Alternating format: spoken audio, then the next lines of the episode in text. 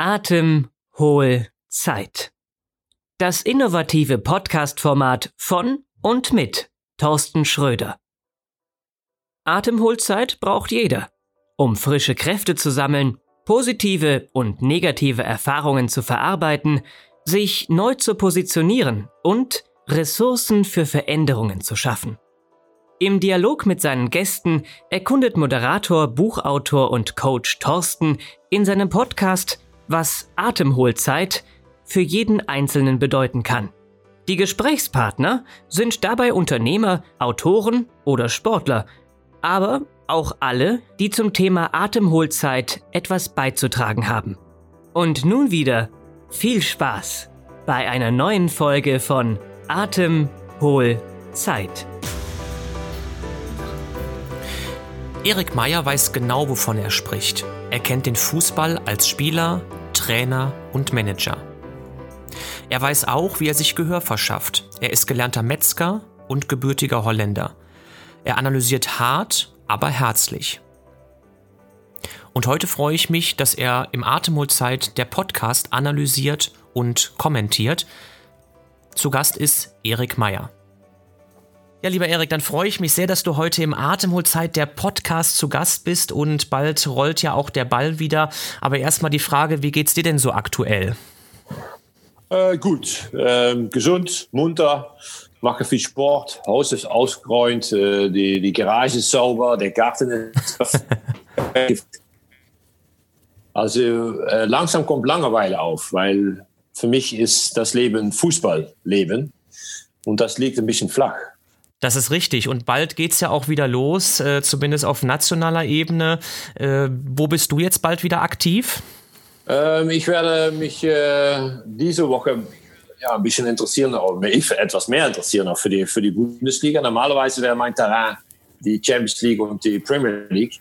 Allerdings ähm, äh, machen wir diese ganze Woche bei Sky so eine Art Warmachprogramm. Was kommt eigentlich auf uns zu am Wochenende? Die Bundesliga geht wieder los eigentlich äh, ja, eine komische Bundesliga ohne Publikum mit sehr vielen Regelchen.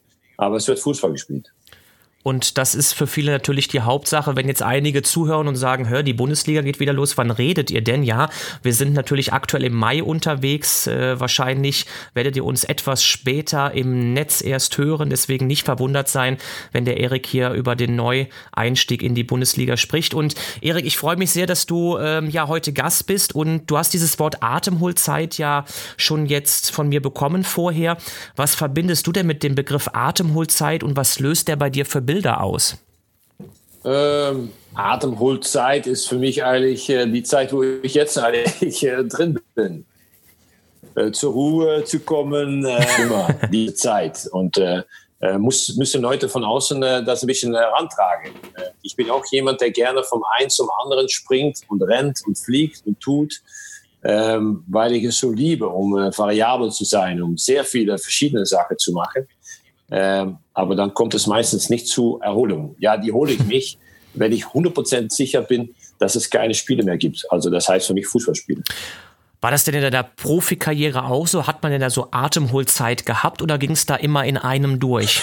Nein, die Zeit haben wir auch äh, bekommen. Ich meine, wir wissen genau, wann wir spielen. Wir wissen auch genau, wann wir Pause haben. Ähm, und dann nützt du die Zeit äh, vornehmlich, um äh, auch die Leute um dich herum mal wieder zu besuchen, um auch deine Frau und der Familie ein bisschen mehr Aufmerksamkeit zu geben, weil du die meiste Zeit äh, unterwegs bist. Äh, sicherlich, wenn du in der Bundesliga spielst oder in der Premier League, wo ich gespielt habe, dann bist du auch viel mit Reisen unterwegs, nicht nur mit Spielen. Äh, internationale Spiele noch dazu. Ähm, aber äh, das ist äh, Jammern auf ein sehr hohes Niveau. Als Sportler und als Fußballer hast du natürlich ein verdammt geiles Leben. Das glaube ich. Und es gibt ja diesen Spruch in Deutschland, den wirst, wirst du wahrscheinlich kennen, da stockte mir der Atem. Ähm, Im sprichwörtlichen Sinne oder auch ganz wörtlich gemeint, kennst du solche Momente, wo dir der Atem gestockt ist und wodurch wurde das ausgelöst? Wie bist du damit umgegangen?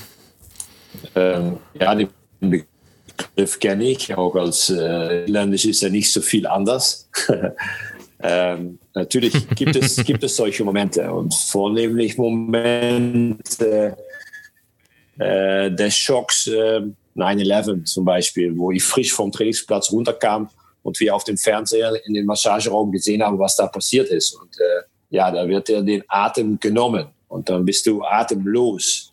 Und dann hast du zugeguckt und hast gedacht, was für einen Einfluss wird das haben? Und das hat ja enormen Einfluss gehabt. Genau wie wir jetzt wieder atemlos zugucken, zuhören und unser Leben etwas anders gestalten durch, durch Corona. Du sagst es ja gerade, Corona ist ja aktuell das große Thema und äh, es steht vieles still oder es ist viel still gestanden. Äh, es dreht sich vielleicht auch alles in eine andere Richtung demnächst, als wir es gewohnt sind. Siehst du das eher als Belastung oder auch als Chance an? Ja, mein Glas ist immer halb voll. Also ich sehe das als eine Chance. Äh, Belastung, ja, für diejenigen, die das sehen als eine Belastung. Und ich sehe es äh, sehr positiv. Und ich sehe es als eine Art von Zeichen, dass in unserer Welt äh, wir nur rennen, rennen, rennen und uns nicht die Zeit zur Erholung äh, gönnen. Und vor allen Dingen auch immer mehr und mehr und mehr wollen. Ähm, ich ärgere mich äh, tot, dass ich so viele Leute sehe mit enormem Übergewicht, äh, die gar nicht auf das allerwichtigste Kapital achten, wo ein Sportler darauf achten muss, ihr eigener Körper. Und ein fitter Körper heißt auch ein fitter Geist. Und ich habe die Überzeugung, dass wenn du fit bist, du in dein Immunsystem auch sowas wegsteckt. 100% Überzeugung habe ich davon und äh, ich bleibe dabei. Was möchtest du selbst jetzt aus dieser Zeit mitnehmen, wenn alles wieder, nennen wir es mal in Anführungszeichen, normal läuft? Was nimmst du mit? Dass ich versuche, das, was ich gerade gesagt habe, äh, weiter zu, äh, zu besprechen mit anderen, äh, das weiterzugeben, weil ähm, mhm. ich sehe ja auch um mich herum, dass 90 Prozent meiner Freunde äh, viel zu viel Fleisch auf dem Körper haben. Aber ich sehe an der anderen Seite äh, auch, das sind alles Jungs, die es gut haben, die ähm, Tüten voll mit Geld verdienen, das auch ausgeben und meistens an die falschen Produkte, die sie kaufen im Supermarkt. Weil da kannst du sowieso 90 Prozent äh, in die Ecke schmeißen, weil da überall Zucker oder Palmöl drin ist. Aber ich sehe auch an der anderen Seite Leute, die kein Geld haben und Mühe haben, jeden Monat äh, durchzukommen. Und die müssen, müssen sich leider auch schlecht ernähren. Und die werden dann auch dicker und bekommen Diabetes und solche Sachen mehr. Also du hörst ja schon, als Sportler ist dein Körper dein Kapital. Und ich, ich, ja, ich, ich, ich will das die Leute erklären, dass man durch Sachen zu essen äh, sich total formieren kann. Und dann brauchst du vielleicht kein Vaccin. Dann machst du dir selber dein Vaccin. Mhm, okay, das heißt, dein großes Thema ist auch das Thema Ernährung, wie ich jetzt gerade äh, ja, raushöre. Ja, siehst, ja. siehst du es denn Siehst du es denn bei den äh, Profisportlern auch? Hat sich da was verändert zum Negativen, zum Positiven? Wie? Positiv. Positiv. Sehr positiv, ja, sehr positiv. Wenn du siehst, wie viele Leute jetzt äh, vegetarisch essen oder vegan äh, und die trotzdem ihre Topleistungen bringen. Äh, ich bin Sohn von Metzger. Ich bin selber gelernter Metzger. Ich bin Metzgermeister. Äh, und ich esse immer weniger Fleisch, weil ich sehe, wie das produziert wird. Und wenn ich Fleisch esse, dann hole ich das, mir das auf eine bestimmte Stelle, wo ich weiß, dass die Kuh da hinten äh, auf die Wiese gestanden hat und der Metzger mir das Fleisch so bringt. Dann weiß ich auch, dass ich Qualität habe. Ähm, und dann verzichte ich auch gerne vier Tage auf Fleisch.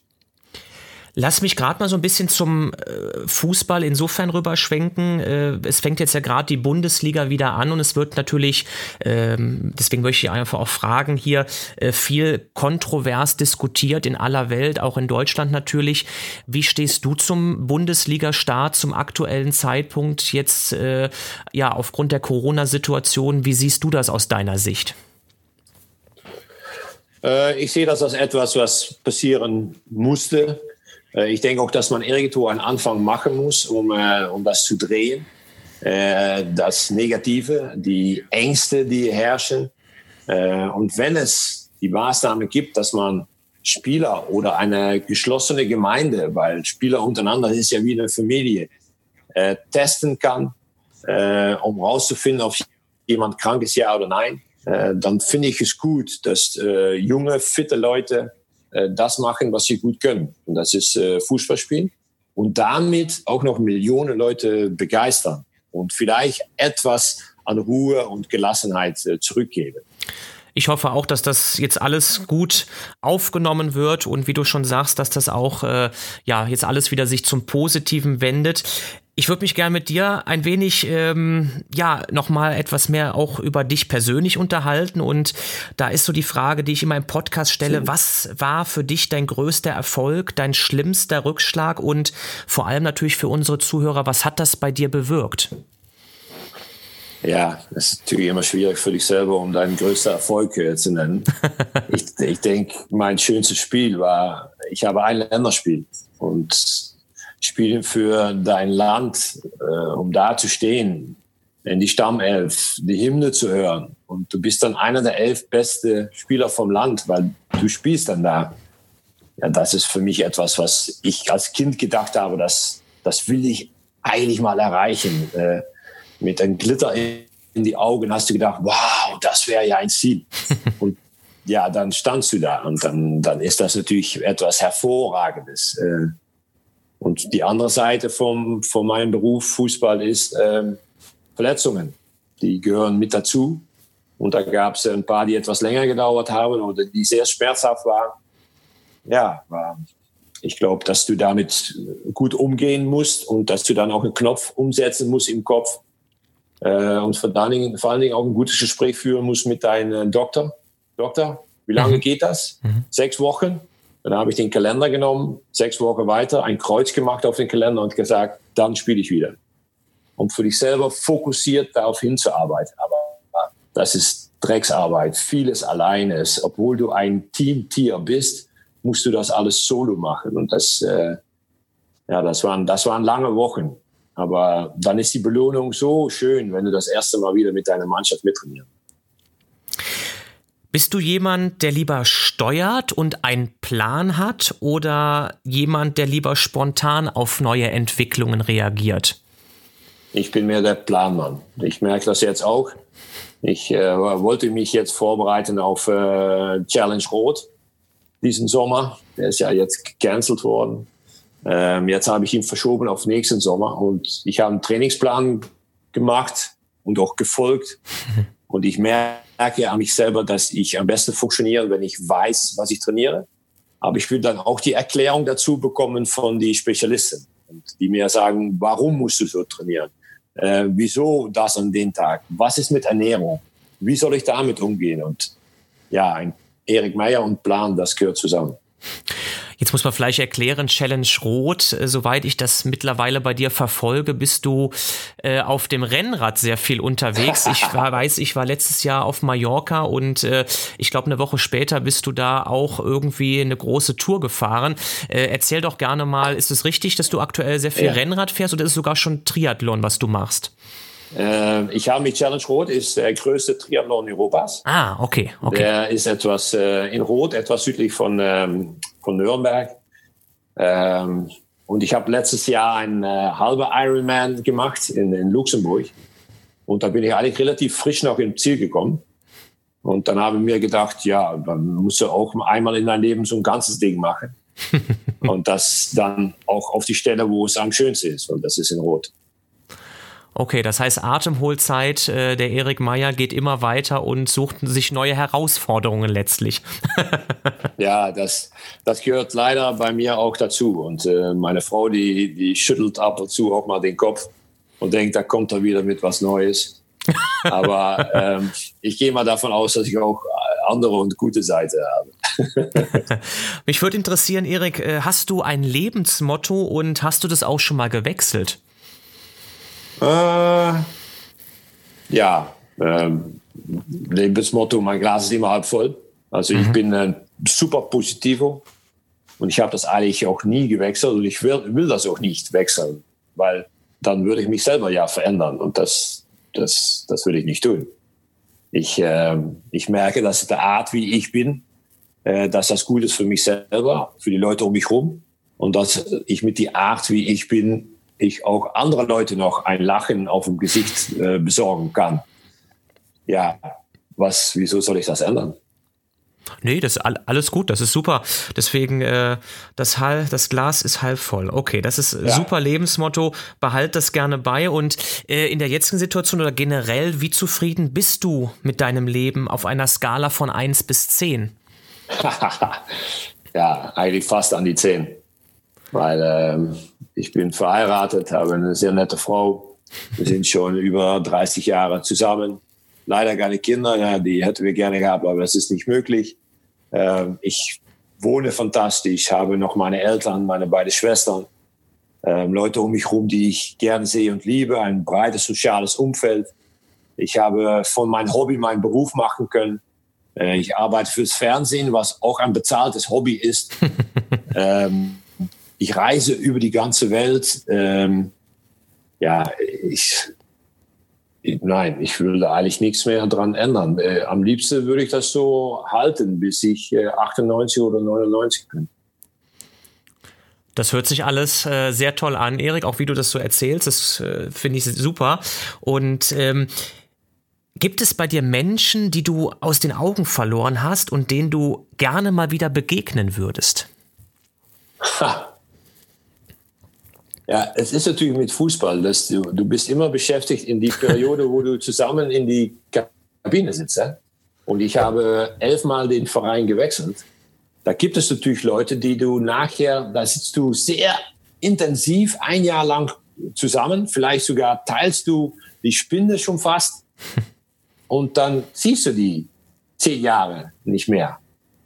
Ähm, natürlich habe ich solche Spieler auch unterwegs getroffen. Und äh, das sind viele, weil ich schätze, dass ich schon mit 400 Mann unterschiedliche Leute in die Kabine gesessen habe.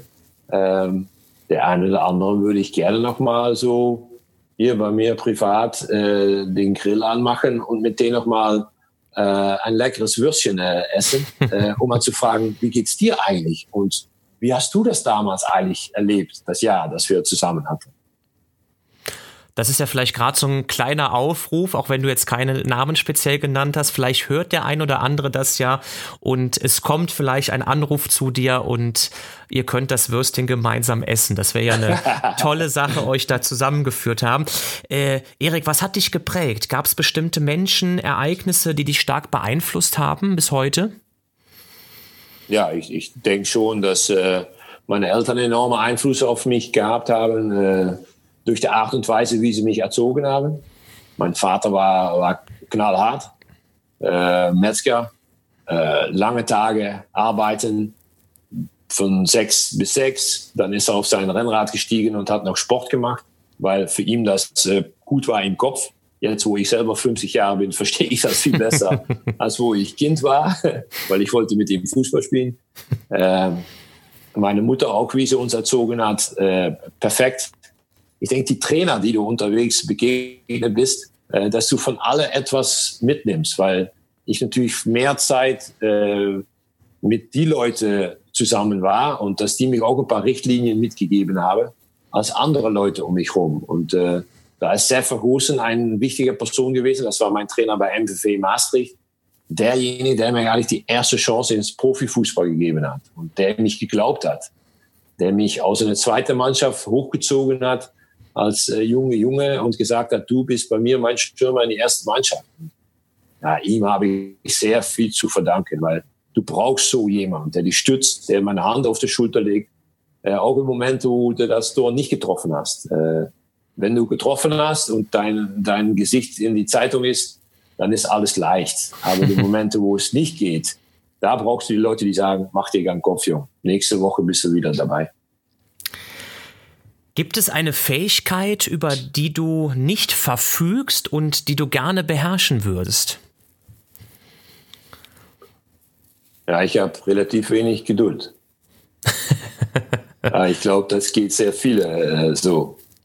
Ähm, und äh, ein Ding habe ich immer gedacht, dass das müsste ich gemacht haben. Und wieso habe ich das nicht gemacht? Ist ein äh, Instrument beherrschen. Musik machen. Ich, ich, ich bin ein bisschen Entertainment, ich, ich habe Fußball, ich mache Fernsehen. Und da habe ich gedacht, es muss doch herrlich sein, wenn du zu Hause bist oder mit Freunden irgendwo bist und du läufst zum Auto, holst deine Ukulele oder eine Gitarre raus und du spielst ein Stück und alle können ein bisschen mitsingen und ein bisschen Stimmung machen. Weil äh, Musik bringt ein Lachen und bringt Leute zusammen. Und da habe ich immer gedacht, warum hast du das eigentlich nicht gemacht? Oder meinst du, ich soll da jetzt noch mit anfangen? Ich glaube ja. Also ich weiß noch, äh, ich habe es vor kurzem noch gesehen. Sepp Meyer hat ja auch in späten Jahren noch angefangen, äh, mit, ich glaube, ein Instrument zu spielen und hat ja auch sehr viel beim Fernsehen gemacht. Also vielleicht solltest du dich an ihm orientieren und ähm, ja. ja. Gitarre lernen. Das kriegst du hin, Erik. Da bin ich äh, felsenfest von überzeugt. Du fährst jetzt schon Triathlon, also warum nicht auch Gitarre spielen? ja, ich glaube, dafür musst du feinfühlige Finger haben. Ich weiß nicht, ob die Metzgerfinger das können. halt mich auf jeden Fall auf dem Laufenden. ja, ähm, mach ich. Wir spielen jetzt ein kleines Spiel und äh, es geht eigentlich nur darum, dass du dir eine Situation vorstellen sollst. Und zwar bist du in einem Fahrstuhl und es steigt jemand zu dir dazu. Ähm, mhm. Und das bist du selbst. Allerdings als 16- oder 18-Jähriger. Was mhm. würdest du heute mit deinem jüngeren Ich reden wollen und was würdest du ihm raten? Hoch. 16, 18. Mal gucken, wie sieht er dann aus? So, was hat er dann bis dahin gemacht? Ähm, na, ich, ich glaube nicht, dass ich ihm so viel äh, anders erzählen würde, als was der 16- bis 18-Jährige dann gemacht hat, weil der hat dann in die Metzgerei gearbeitet, ähm, hat noch im Dorf Fußball gespielt, hat noch gar nicht gedacht, dass er Fußballprofi werden würde. Ähm, er ist noch mit seinen Jungs durchs Dorf gezogen beim Karneval. Ähm, ne, der hat nachher Schritt für Schritt äh, vieles äh, dazugelernt. Also nein, ich glaube nicht, dass ich ihm was mitgeben müsste, weil dann würde ich das, das was nicht kalkulierbar ist, äh, wegnehmen. Und, nein. Mhm. Nö. Okay. Vielleicht eine Sache, vielleicht eine kleine Kleinigkeit. Ich war mit 19 Jahren in Antwerpen. Da habe ich meinen ersten Profitrag gehabt. Und da habe ich nicht gelebt als ein Profi. Ich war Profi, aber ich habe gedacht, dass das alles von alleine geht. Und das ging es nicht. Du musst viel tun. Du musst etwas bewegen, dann bewegst du auch etwas. Und äh, das habe ich nicht gemacht. Ich habe all die belgischen Franken äh, ausgegeben in die, in die Kneipen, auf die Terrassen und in die Snookerbar. Äh, und mich nicht konzentriert auf Fußball. Aber das war auch wieder eine gute Lernphase, um nachher äh, noch stärker zu werden. Okay, danke erstmal für die Antwort. Wir bleiben noch was in dem Fahrstuhl und es steigt nochmal jemand dazu und das bist wieder du selbst, allerdings diesmal als 80-Jähriger. Was sind denn jetzt deine Themen? Mhm. Ja, ich würde eigentlich äh, zu den 80-Jährigen sagen, äh, Mann, sieht eigentlich noch verdammt gut aus für einen 80-Jährigen.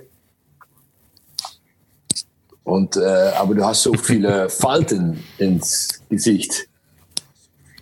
Wo, wo, wo, kommen die eigentlich alle her? Um, ich würde mit ihm ein Gespräch angehen über, ja, was, äh, was noch vielleicht noch ein bisschen auf mich, auf mich zukommt. Weil ich bin ja derjenige, der gerne einen Plan hat. Aber ähm, ich bin auch mhm. gespannt, ob er mir mhm. das erzählt oder dass er nur freundlich grinst und auf die nächste Etage sagt, ich muss hier raus. Er steigt auch wieder aus und du bleibst nochmal im Fahrstuhl drinne. Und du weißt ja jetzt schon, Zeit und Raum spielen im Fahrstuhl keine Rolle. Und wir stellen uns eine letzte Situation mhm. vor. Dieser Fahrstuhl könnte dich in jede beliebige Epoche, an jeden beliebigen Ort oder auch zu jedem beliebigen Menschen bringen. Wo Stimmt. sollte der Fahrstuhl für dich stoppen?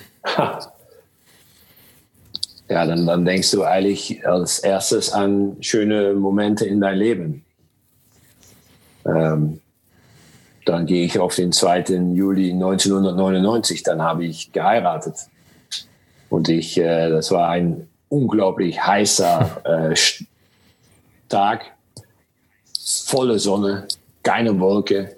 Ich in einem schwarzen Anzug, meine Frau in einem weißes Kleid und äh, da haben wir beide Ja gesagt und abends eine riesen Fete gemacht mit allen Leuten, die wir gerne um uns herum hatten. Und bis alle Essen weg war, bis alle Getränke weg waren, ähm, gefeiert. und dann sind wir todmüde in ein Bett gefallen. Also ja, dann würde ich sagen, meine Frau, weil äh, sie sehr viel Einfluss hat auf mein Leben bis jetzt und auch was noch kommen wird. Und wie gesagt, ich kenne schon seit ich 18 Jahre alt bin und ähm, ja, es ist eigentlich mein Buddy, äh, mein Lebensbuddy und nebenbei auch noch meine Frau. Dann danke ich dir bis hierhin erstmal für die offenen und ehrlichen Antworten, Erik. Vielen Dank.